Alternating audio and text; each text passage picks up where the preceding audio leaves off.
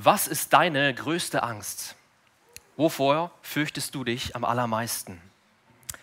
Ich glaube, eine, Mensch, die, eine Angst, die sicherlich jeder von uns kennt, jeder Mensch kennt, zumindest so ein bisschen, ist, dass die Menschen, die wir am meisten lieben, uns irgendwann verlassen, irgendwann nicht mehr da sind. Gute Freunde ziehen weg, das kennen wir in München hier besonders gut, weil so viele Leute für eine kurze Zeit da sind, aber auch Familienmitglieder und sogar Partner sterben irgendwann. Wir kennen die Angst, verlassen zu werden.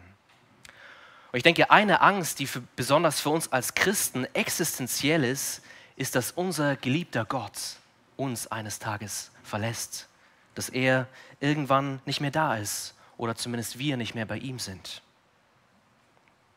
Kennst du die Angst, dass Gott uns irgendwann mal aus seiner Familie rausschmeißt oder dass er am Ende unseres Lebens tatsächlich zu uns sagt, zu uns sagt, weiche von mir, ich habe dich nie gekannt.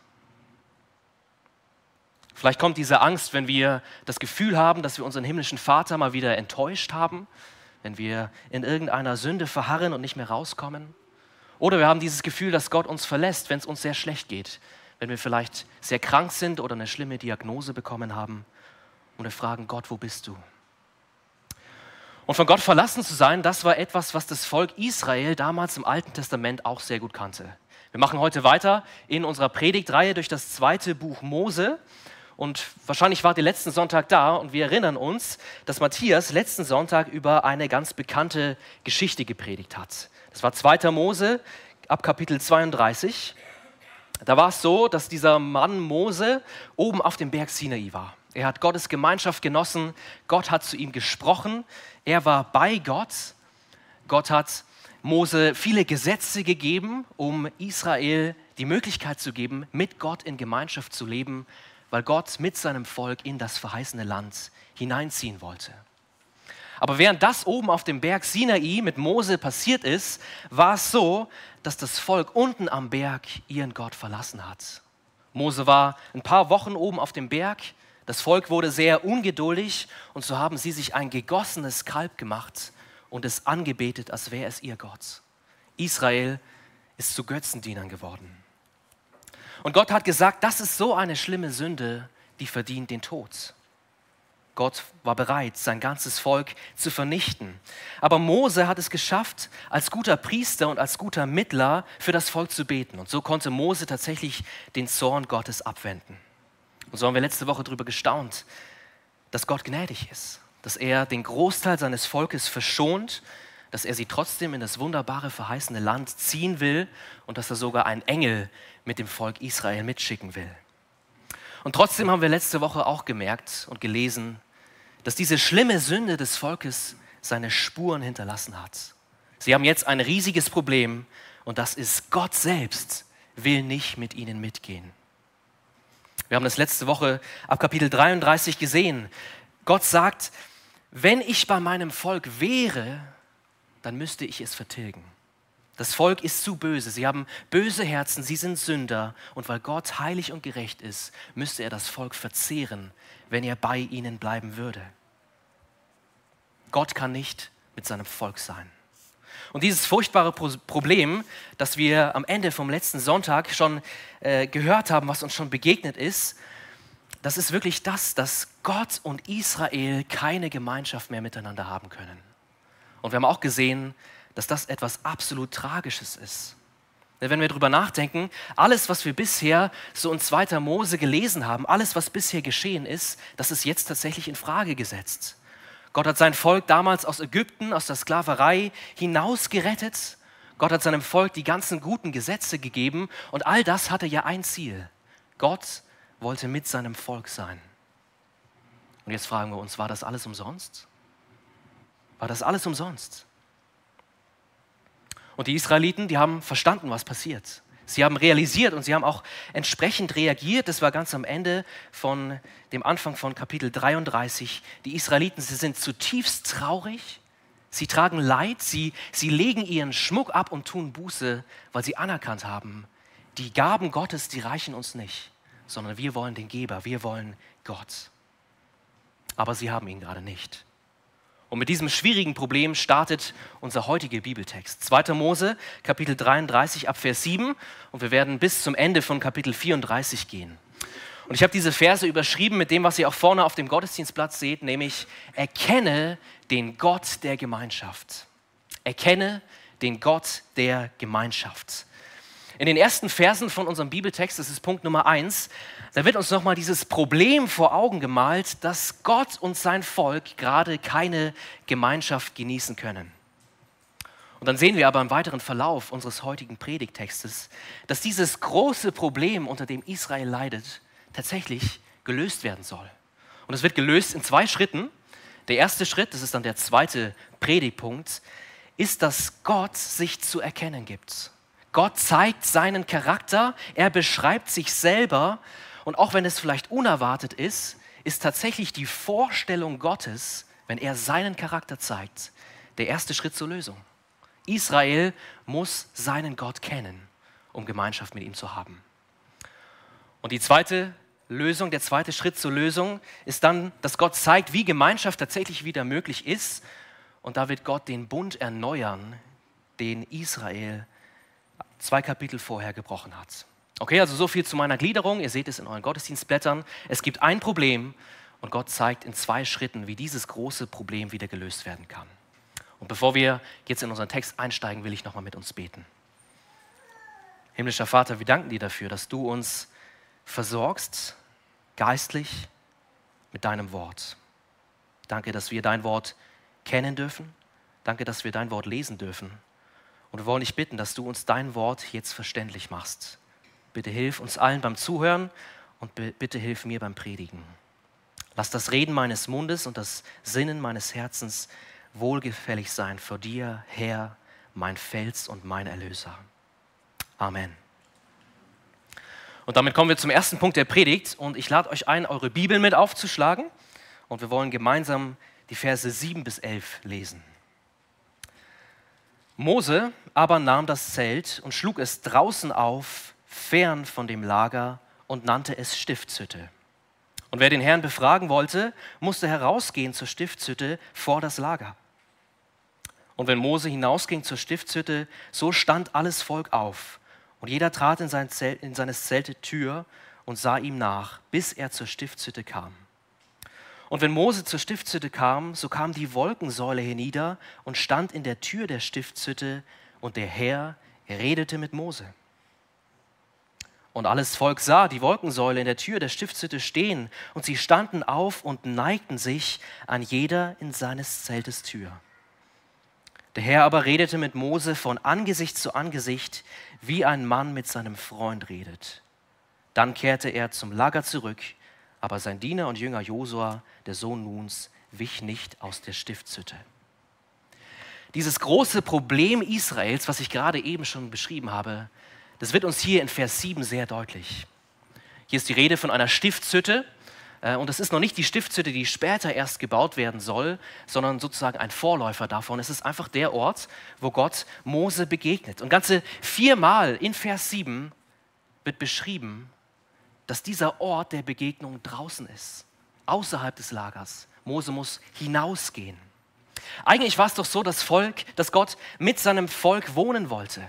Aber es ist wirklich so, dass Israel so böse ist, dass das jetzt nicht mehr geht. Gottes Heiligkeit, Gottes Gerechtigkeit gefährdet das Überleben des Volkes. Es gibt nur einen einzigen Mann aus dem ganzen Volk, von den Millionen von Menschen, der zu Gott gehen kann, und das ist Mose. Wir haben das in den Versen 8 und 9 gesehen. Mose geht zu Gott, er genießt seine Gemeinschaft. In Vers 11 heißt es sogar, dass Gott und Mose von Angesicht zu Angesicht reden wie ein Mann mit seinem Freund. Das ist eigentlich eine schöne Beschreibung, gell? Das ist ein Bild dafür, dass tatsächlich Mose eine ganz besondere und innige Gemeinschaft mit Gott genießt. Und während Mose dieses Privileg ausnutzen darf, bei seinem Gott zu sein, da geht es dem Volk ganz anders. Sie schauen Mose von ferne zu. Sie neigen sich zum, zum Anbeten von Gott, aber sie müssen das zu Hause tun.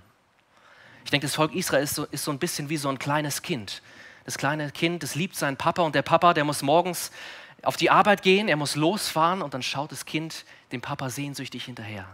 Das Kind wäre gerne bei seinem Papa. Und so wäre Israel gerne bei seinem Gott.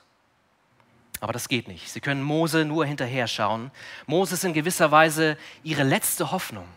Er geht zu Gott und sie denken sich, hoffentlich kann er alles wieder gerade biegen, was wir kaputt gemacht haben. Und so sehen wir direkt am Anfang unseres Textes, dass Sünde wirklich zerstörerisch ist. Sie zerstört die Beziehung zwischen Gott und Mensch.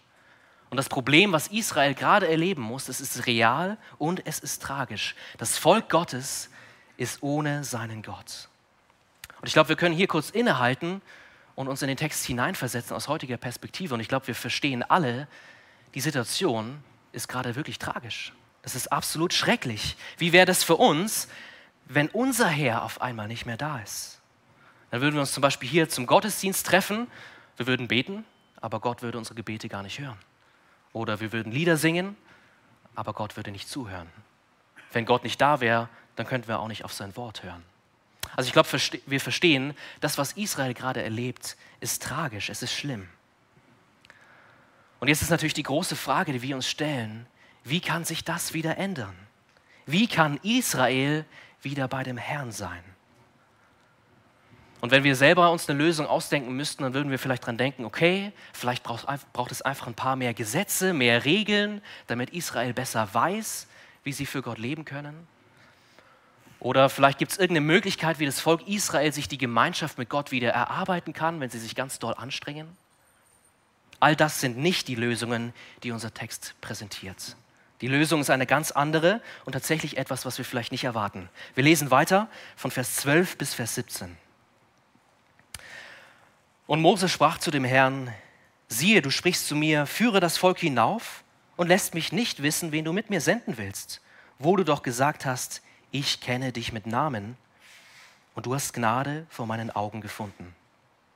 Habe ich denn Gnade vor deinen Augen gefunden, so lass mich deinen Weg wissen, damit ich dich erkenne und Gnade vor deinen Augen finde. Und siehe doch, dass dies Volk dein Volk ist. Er sprach, mein Angesicht soll vorangehen, ich will dich zur Ruhe leiten. Mose aber sprach zu ihm, wenn nicht dein Angesicht vorangeht, so führe uns nicht von ihr hinauf. Denn, denn woran soll erkannt werden, dass ich und dein Volk vor deinen Augen Gnade gefunden haben, wenn nicht daran, dass du mit uns gehst, sodass ich und dein Volk erhoben werden vor allen Völkern, die auf dem Erdboden sind. Der Herr sprach zu Mose, auch das was du jetzt gesagt hast, will ich tun. Denn du hast Gnade vor meinen Augen gefunden und ich kenne dich mit Namen. Wir lesen hier, dass Mose zwei Anliegen hat. Ich glaube, das haben wir mitbekommen. Er hat zwei Anliegen. Das erste ist, er will Gott erkennen. Das ist vor allem Vers 13. Und das zweite ist, er will, dass Gott wieder mit seinem Volk ist. Und diese beiden Anliegen, die schauen wir uns jetzt nacheinander an. Also das erste, Mose fordert von Gott ein, dass er sich zu erkennen gibt, dass er sich vorstellt. Gott hat Mose den Auftrag gegeben, sein Volk zu führen. Das sehen wir in Vers 12. Aber Mose erwidert, ich weiß ja gar nicht, wo wir hinkommen werden. Gott hatte vorher von einem Engel gesprochen, der irgendwie mit dem Volk mitziehen wird. Aber Mose denkt, ich will aber, dass Gott mit dabei ist. Mose wiederholt, das, was Gott ihm eigentlich versprochen hat. Gott hat ja gesagt, du hast Gnade gefunden vor meinen Augen.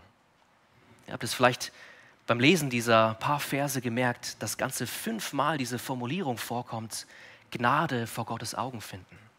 Daran merken wir, Mose braucht die Bestätigung, dass Gott es wirklich gut mit ihm meint, dass er wirklich Gnade gefunden hat. Und dann schaut mal besonders nochmal Vers 13 an. Mose sagt, ich will Gottes Weg wissen. Das heißt, er will begreifen, wie Gott handelt und was er tut. Und Mose sagt, ich will Gott erkennen. Ich will wissen, wer er ist.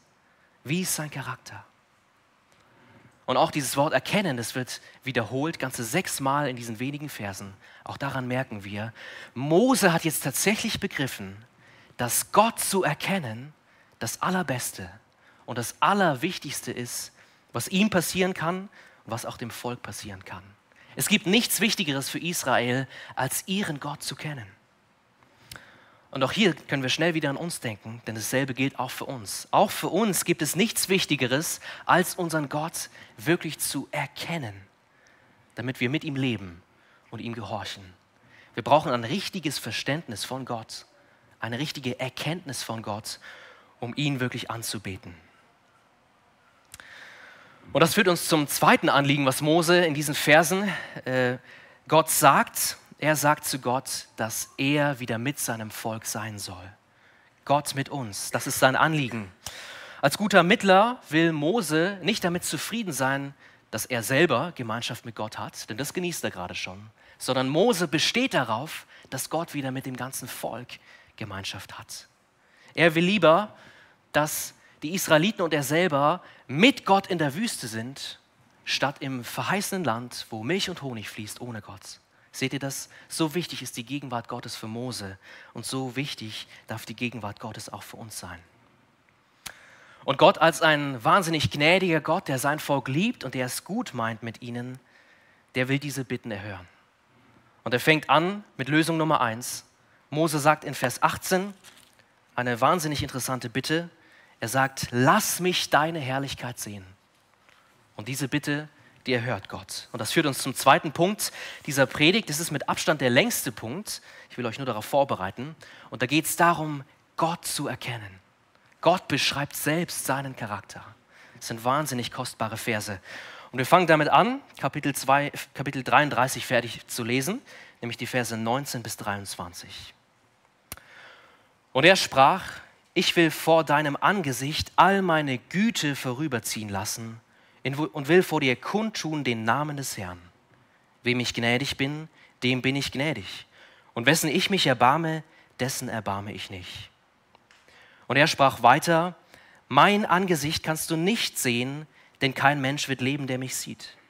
Und der Herr sprach weiter, siehe, es ist ein Raum bei mir, da sollst du auf dem Felsen stehen.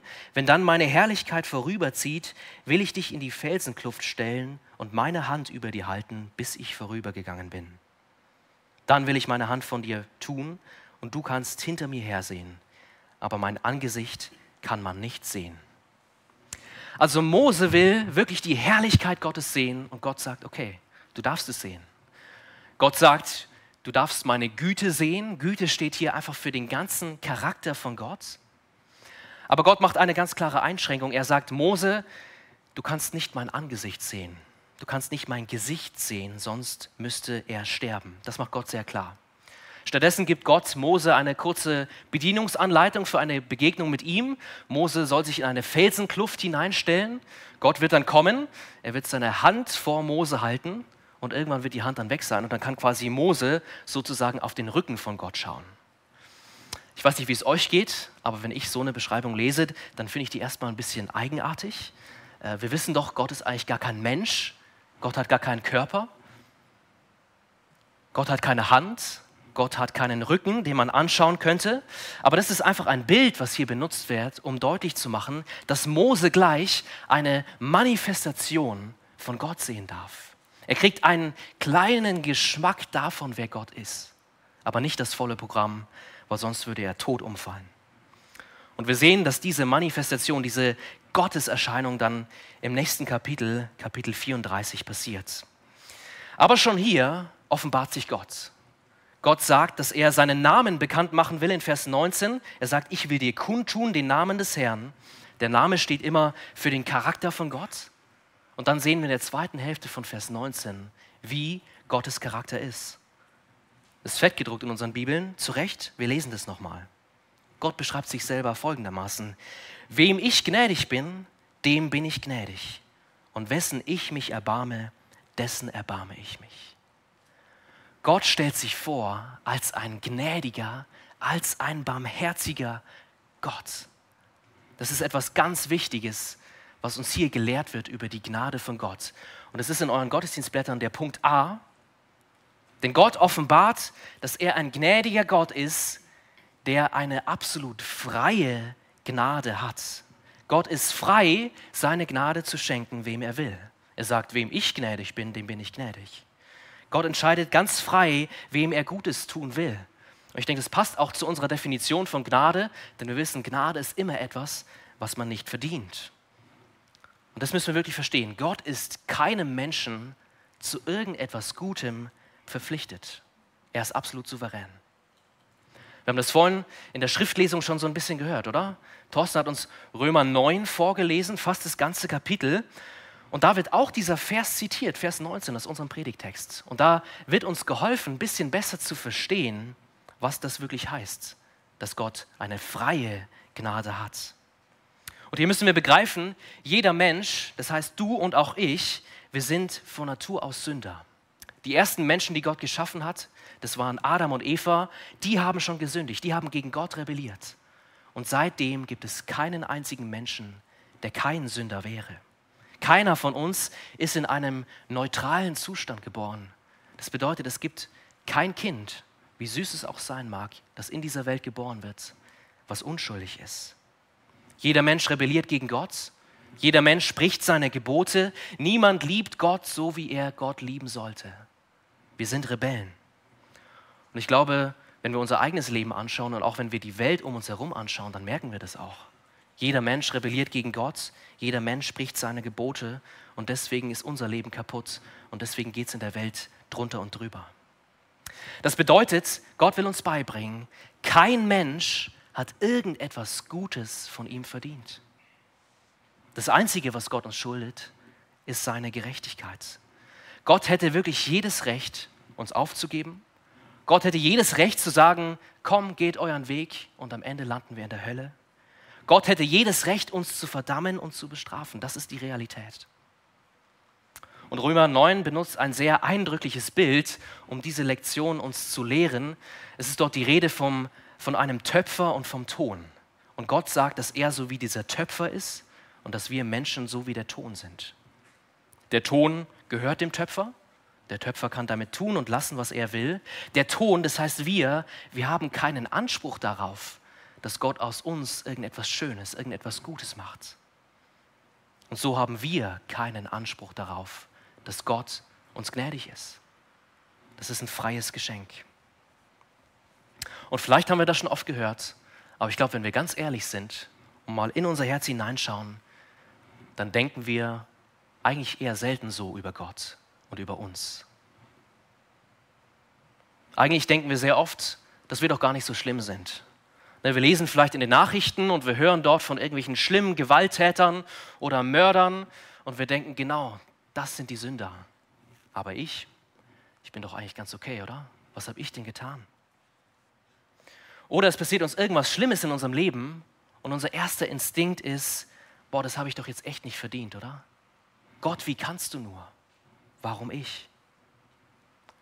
Und ich glaube, viele Menschen haben ein Verständnis von Gott, dass er dieser liebe Gott ist. Der liebe Gott, der muss mir doch vergeben, oder? Das macht er doch immer. Vor circa 170 Jahren, da ist ein bekannter deutscher Mann gestorben, der hieß Heinrich Heine. Ich glaube, hier im Morgengottesdienst kennen den auch einige, manche nicken.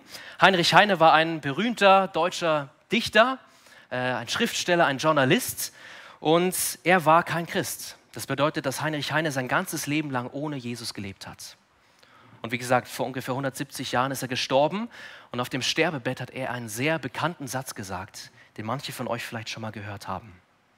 Da hat er gesagt, Gott wird mir vergeben, das ist sein Beruf. Schon mal gehört? Gott wird mir vergeben, das ist sein Beruf. Und wisst ihr, ich glaube, Gott lehrt uns das genaue Gegenteil. Gott vergibt gerne, natürlich. Aber Gott ist nicht dazu verpflichtet, uns irgendetwas Gutes zu tun. Wir sind Sünder, wir sind böse. Das Einzige, was Gott uns schuldet, ist seine Gerechtigkeit. Und ich glaube, hier dürfen wir uns ehrlich hinterfragen, ist das die Art und Weise, wie wir über Gott denken im Alltag? Denken wir wirklich, dass wir nichts Gutes verdienen?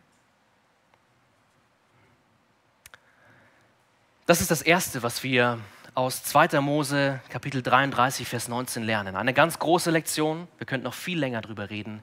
Gott ist frei, seine Gnade zu schenken, wem er will. Und ich glaube, wir lernen noch etwas Zweites in diesem Vers, nämlich, dass Gottes Gnade nicht nur frei ist, sondern dass sie auch sicher ist. Das könnt ihr euch sozusagen beim Punkt A noch mit dazu schreiben, das steht noch nicht in euren Gottesdienstblättern drin. Gott ist ein Gott, der uns ganz fest und ganz sicher seine Gnade schenkt, wenn wir Christen sind. Gott hat eben entschieden, in seiner Freiheit, in seiner Souveränität eben nicht alle Menschen in die Hölle fahren zu lassen, alle Menschen zu verdammen, sondern er hat sich dazu entschieden, viele zu retten. Warum? Ja, weil er gut ist, weil er voller Liebe ist, weil er es liebt, gnädig zu sein. Gott sagt in diesem Vers, wem ich gnädig bin, dem bin ich gnädig. Das heißt, wenn du Christ bist, dann hat sich Gott dafür entschieden, dich zu lieben und dir seine Gnade zu schenken. Und wir dürfen uns darauf verlassen, dass seine Entscheidung feststeht. Er bietet uns alles Gute in Jesus Christus an. Alles Gute, viel besser, als wir uns das jemals hätten vorstellen können. Jesus Christus ist für uns in diese Welt gekommen und er ist für uns gestorben damit unsere Sünde der Vergangenheit angehört. Er vergibt uns all unsere Schuld. Jesus ist für uns gekommen, damit wir wieder diese Gemeinschaft mit Gott haben können. Er hat uns versöhnt mit dem himmlischen Vater. Durch Jesus dürfen wir die Kinder des lebendigen Gottes sein. Und durch Jesus dürfen wir uns darauf verlassen, dass wenn wir an ihm festhalten und ihm nachfolgen, dass wir die Ewigkeit bei ihm verbringen dürfen. So seht ihr, Vers 19 lehrt uns, dass Gott keinem Menschen seine Gnade schenken muss. Aber es lehrt uns auch, dass er so liebevoll ist, dass er es bei vielen tut. Und wir können nur beten, dass wir dazugehören. Wir können beten, dass er auch uns seine Gnade schenkt. Und diese Vorstellung von Gott hier in Vers 19, die passt, glaube ich, sehr gut zu dem, was wir die letzten Wochen immer wieder in den Predigten gehört haben. Zum Beispiel letzte Woche, da haben wir gesehen, dass nachdem Israel diese schlimme Sünde begangen hat, nachdem sie das goldene Kalb angebetet hatten, dass tatsächlich 3000 Menschen sterben mussten. Aber wenn wir daran denken, wie viele eigentlich in diesem Volk waren, dann ist 3000 Menschen im Vergleich zu 600.000 Männern eigentlich eine sehr kleine Anzahl. Also so stellt Gott sich selber vor, als einen gnädigen Gott. Und die Vorstellung Gottes, die geht noch weiter. Wir kommen zu Kapitel 34, zu den ersten vier Versen. Hier ist es so, dass der Herr wieder mit Mose spricht und Mose den Auftrag bekommt, diese zwei Steintafeln wiederherzustellen. Wir erinnern uns, letzte Woche, Mose hatte in seinem Zorn über Israels Sünde diese Steintafeln auf den Boden geschmissen, damit sie kaputt gegangen sind. Und Mose bekommt auch den Auftrag, diese Steintafeln nicht nur wiederherzustellen, sondern auch am nächsten Morgen früh aufzustehen und wieder auf den Berg Sinai hinaufzusteigen. Und das macht Mose dann auch. Er baut wieder zwei Steintafeln mit den zehn Geboten drauf und dann geht er auf den Berg. Und dann lesen wir die Verse 5 bis 7 aus unserem Text. Und es sind mit Abstand die wichtigsten Verse, weil wir hier eine ganz besondere Beschreibung von Gottes Charakter haben. Lesen wir zusammen. Da kam der Herr hernieder in einer Wolke, und Mose trat daselbst zu ihm und rief den Namen des Herrn an. Und der Herr ging vor seinem Angesicht vorüber, und er rief aus, Herr, Herr, Gott, barmherzig und gnädig und geduldig und von großer Gnade und Treue, der da tausenden Gnade bewahrt und vergibt Missetat, Übertretung und Sünde aber ungestraft lässt er niemanden, sondern sucht die Missetat der Väter heim an den Kindern und Kindeskindern bis ins dritte und vierte Glied. Wir haben vorhin gesehen, dass Mose eine besondere Bitte hatte, nämlich er wollte Gottes Herrlichkeit sehen. Und genau das passiert jetzt. Gott erscheint dem Mose. Und ich finde es sehr spannend, dass bei dieser wunderbaren Erscheinung von Gott, wo Mose Gott zumindest seinen Rücken sehen darf, dass das eigentlich Wichtige in unseren Versen gar nicht so sehr die Erscheinung von Gott ist, sondern eigentlich die Worte Gottes. Merkt ihr das? Das ist eigentlich der Schwerpunkt der Verse. Und ich denke, das ist eine gute Erinnerung für uns, weil ich denke, jeder von uns hat es sich schon mal so gedacht, boah, ich würde auch gern mal Gott sehen. Oder ich wäre richtig gern mal dabei gewesen, vielleicht damals bei den Evangelien, wenn Jesus irgendwas gemacht hat. Ich hätte gern mal Jesus gesehen. Aber diese Verse, die erinnern uns daran, Wichtiger in diesem Moment als die Erscheinung Gottes für uns sind die Worte, die Gott spricht. Und es ist sehr spannend. Vers 6 und 7, nicht Mose spricht, sondern Gott selber spricht. Das ist besonders. Gott selbst stellt seinen Charakter vor. Und das erinnert uns vielleicht daran, zwei Kapitel vorher, als Israel diese große Sünde begangen hat, sie haben dieses gegossene Kalb gebaut und dann haben sie gesagt, dies ist dein Gott Israel, der dich aus dem Ägyptenland herausgeführt hat. Und wir haben letzte Woche gesehen, was für eine lächerliche Vorstellung. Ein gegossenes Kalb soll dieser mächtige Gott sein. Und wir sehen jetzt in unserem Text, wie Gott wirklich ist. So stellt er sich vor. So ist unser Gott. Und vielleicht ist diese Beschreibung hier in Vers 6 und 7 uns ganz gut bekannt. Es sind schließlich bekannte Verse und wir sehen auch im Alten Testament, dass sie eigentlich wie so ein Echo sind, was sich durch das ganze Alte Testament äh, durchzieht. In 4. Mose, Chronik, Nehemia, Psalmen und an anderen Orten finden wir genau diese Charakterbeschreibung von Gott. Und daran erkennen wir, die Gläubigen im Alten Testament, die haben erkannt, das ist unser Gott. Den müssen wir kennen den müssen wir lieben. Und jetzt wollen wir uns zusammen diese Verse anschauen, nacheinander, was die Charakterbeschreibungen sind, die Gott uns hier gibt. Und als erstes ruft Jahwe aus, dass er barmherzig und gnädig ist. Israel hat das schon erlebt und wir haben gerade eben auch über die Gnade Gottes nachgedacht. Israel hat es erlebt, dass Gott sie aus Ägypten gerettet hat, aus der schlimmen Sklaverei. Gott hat sie auf wunderbare Weise durch dieses Schilfmeer hindurchgeführt, hat alle Feinde von Israel besiegt. Gott hat in der Wüste sein Volk versorgt. Gott gibt seine Gesetze. All das ist ein Ausdruck davon, dass Gott gnädig und barmherzig ist. Es geht weiter in Vers 6. Wie beschreibt Gott sich weiter? Ganz eng mit dieser Barmherzigkeit und Gnade ist verbunden in Vers 6, dass Gott geduldig ist. Oder man könnte auch übersetzen, Gott ist langsam zum Zorn. Ja, es braucht eine lange Zeit, bis Gott zornig wird. Es braucht eine lange Zeit, bis Gott Sünde bestraft. Und auch das wird Israel in der weiteren Geschichte ihrer Nation noch ganz oft erleben. Ja, wenn wir das Alte Testament lesen, dann sehen wir eigentlich in jedem Bibelbuch, wie das Volk Israel gegen Gott sündigt. Und hunderte Jahre lang, hunderte Jahre lang erträgt Gott sein rebellisches Volk. Er ist wirklich geduldig. Und es darf auch uns heute ermutigen, Gott ist derselbe damals so wie heute. Und auch mit uns ist Gott jeden Tag geduldig. Es ist jeden Tag so, dass wir Gott eigentlich nicht verdienen. Jeden Tag sündigen wir gegen Gott. Jeden Tag gibt es andere Menschen, die wir mehr lieben als ihn. Ganz oft drehen wir uns um unseren Besitz, das, was wir haben, vielleicht unser Haus, unser Auto, unser Kontostand, anstatt an ihn zu denken. Wir sind stolz und wir denken, dass unser Leben gelingen kann, auch ohne ihn. Wir sind undankbar, wir sind Egoisten, wir verharren immer in derselben Sünde und die Liste geht weiter. An was denkst du gerade aus deinem Leben?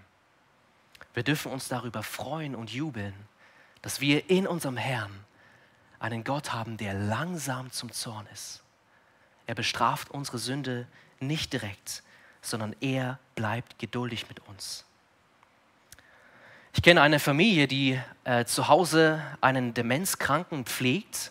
Dieser Demenzkranke ist schon sehr fortgeschritten, er versteht nicht mehr viel, er vergisst alles und er ist vielleicht auch selten dankbar für das, was für ihn getan wird. Und trotzdem ist es so, dass diese liebende Familie ihn jeden Tag versorgt, ihn lieb hat, sich um ihn kümmert. Diese Familie ist sehr geduldig mit diesem Mann. Und wir dürfen wissen, Gott ist noch mal tausendmal mehr geduldig mit uns. Jeden Tag könnte Gott zu uns sagen, bis hierhin und nicht weiter, jetzt ist Schluss. Aber das tut er nicht. Er bleibt geduldig mit uns. Lasst uns Gott dafür preisen. Die Beschreibung Gottes geht weiter. Am Ende von Vers 6 ruft Gott über sich selber aus, über seinen Charakter, dass er von großer Gnade und Treue ist. Das Wort Treue das kann man auch als Zuverlässigkeit oder Wahrheit übersetzen. Und das Wort Gnade, das ist dieses hebräische Wort Chesed. Vielleicht habt ihr das schon mal gehört. Das heißt sowas wie Barmherzigkeit, Güte, man könnte sagen beständige Liebe. Und Gott sagt ja, dass er diese Gnade Tausenden bewahrt. Und damit meint Gott tausende Generationen. Das heißt, bis heute ist Gott derselbe Gott der Gott, der gnädig ist und der Gott, der treu ist.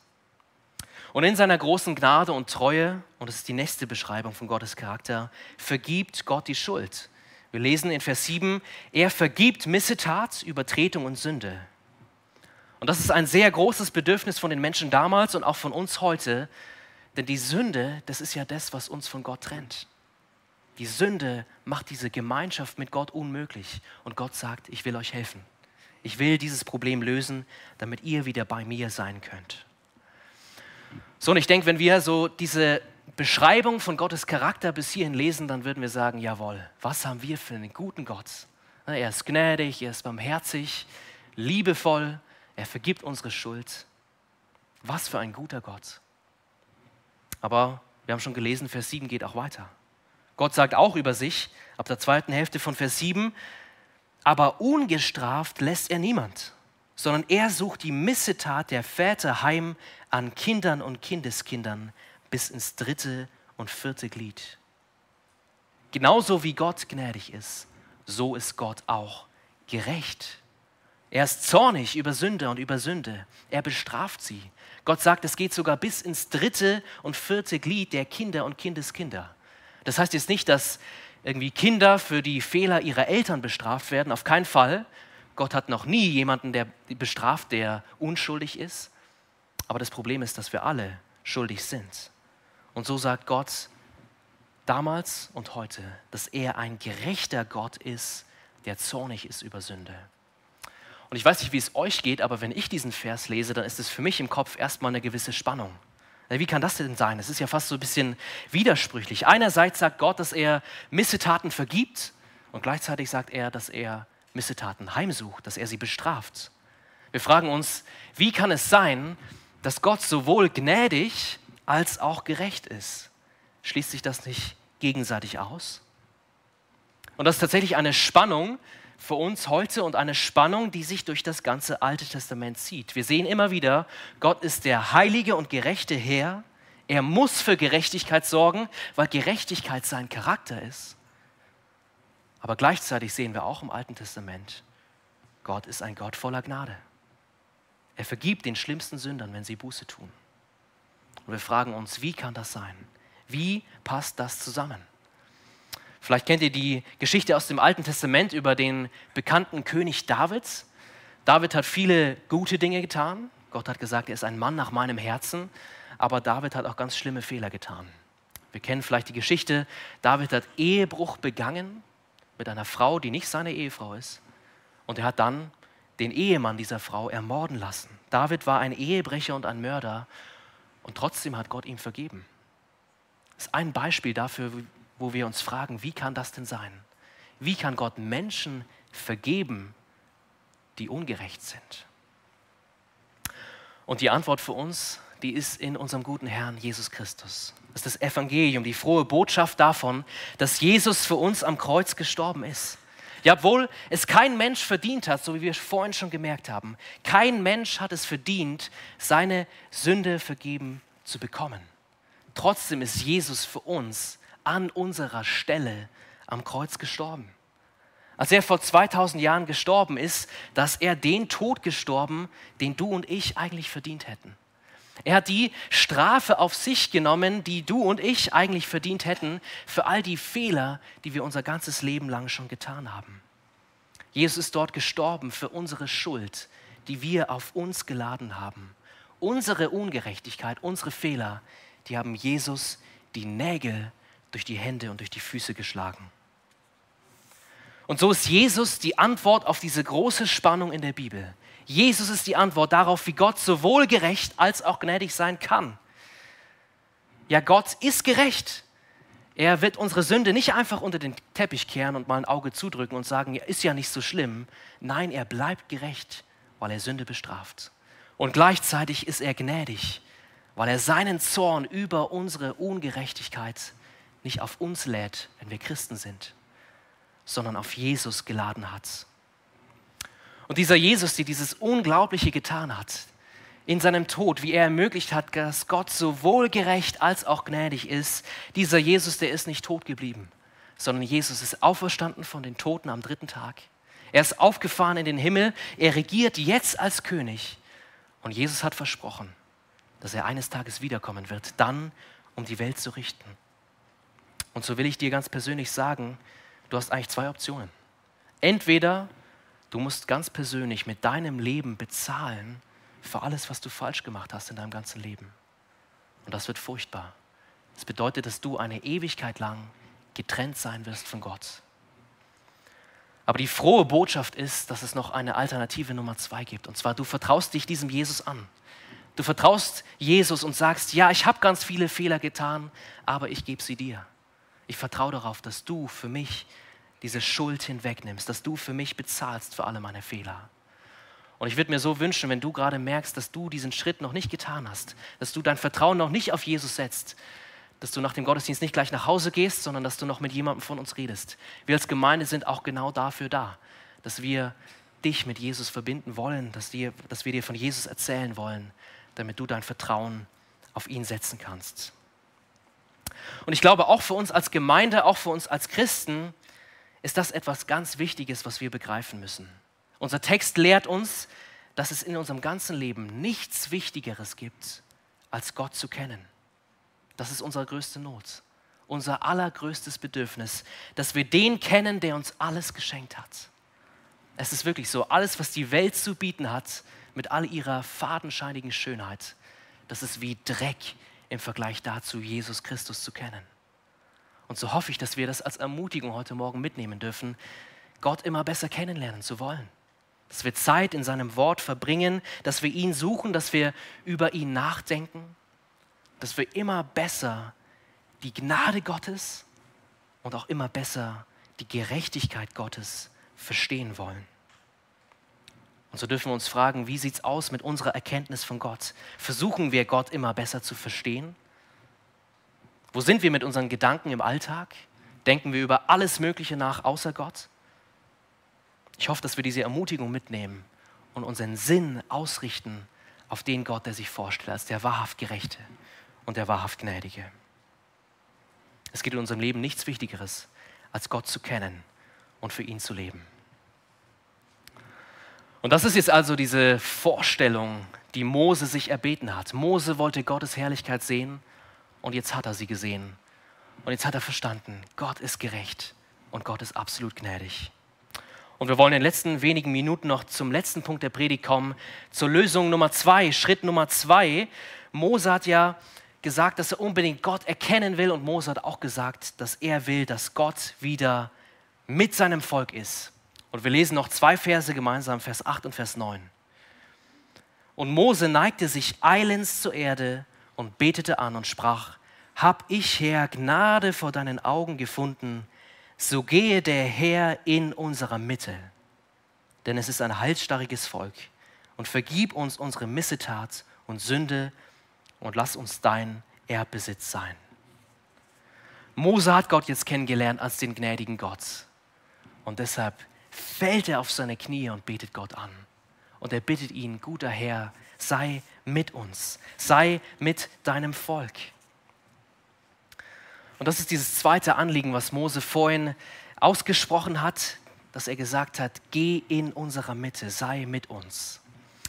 Und wir sehen dann im weiteren Verlauf dieses Textes, wir werden nicht weiterlesen, aber wir werden kurz darüber nachdenken, in den Versen 10 bis 26, dass Gott genau dieser Bitte von Mose nachkommt. Und zwar indem er den Bund erneuert, den Israel gebrochen hatte. Wir erinnern uns nochmal, Israel hat das goldene Kalb gebaut und dadurch den Bund zwischen Gott und Israel zerstört. Dafür sind symbolisch die steinernen Tafeln, wo die zehn Gebote drauf standen, zerstört worden. Und jetzt ist es so, dass dieser gnädige Gott bereit ist, diesen Bund wiederherzustellen, ihn wieder zu erneuern, sodass Gott und sein Volk wieder zusammen sein können. Und wir lesen dort, dass Gott unterschiedlichste Gesetze wiederholt. Das sind alles Gesetze, die wir schon gehört haben in den letzten Wochen und Monaten, über die wir in Predigten schon nachgedacht haben. Besonders spannend ist, dass Gott sich vorstellt als ein eifernder Gott. Und das bedeutet für uns, dass Gott von uns Loyalität fordert. Gott sagt, nur ich verdiene eure Anbetung, nur mich dürft ihr anbeten und die Ehre geben. Darauf besteht Gott. Er ist nicht damit zufrieden, wenn wir unsere Herzen irgendwelchen anderen Dingen hinterherwerfen als unserem guten Herrn. So viel zu dieser Bundeserneuerung. Wir sehen dann in den letzten paar Versen, Verse 29 bis 35, eine ganz bekannte Geschichte über Mose, dass sein Angesicht glänzt, dass er strahlt Wir sehen dadurch, dass die Gegenwart Gottes, die Mose geschenkt bekommt, tatsächlich real ist. Mose sieht auf einmal anders aus, weil Gottes Gegenwart tatsächlich da ist. Und wir sehen dann, dass das ganze Volk Israel und auch Aaron Angst haben vor Mose. Sie wollen äh, nichts mit ihm zu tun haben, weil er so strahlt durch die Begegnung mit Gottes Herrlichkeit. Und wir sehen dadurch aber auch, dass Mose göttliche Autorität hat. Er gibt wirklich Gottes Worte weiter und er hat wirklich Gottes Gegenwart erlebt. Und ich denke, wenn wir jetzt ein bisschen rauszoomen aus diesem Text, über den wir jetzt nachgedacht haben, dann haben wir gesehen, dass es nur einen einzigen Menschen gibt, der in Gottes Gegenwart eintreten kann. Nur einer konnte bei Gott sein und das war Mose.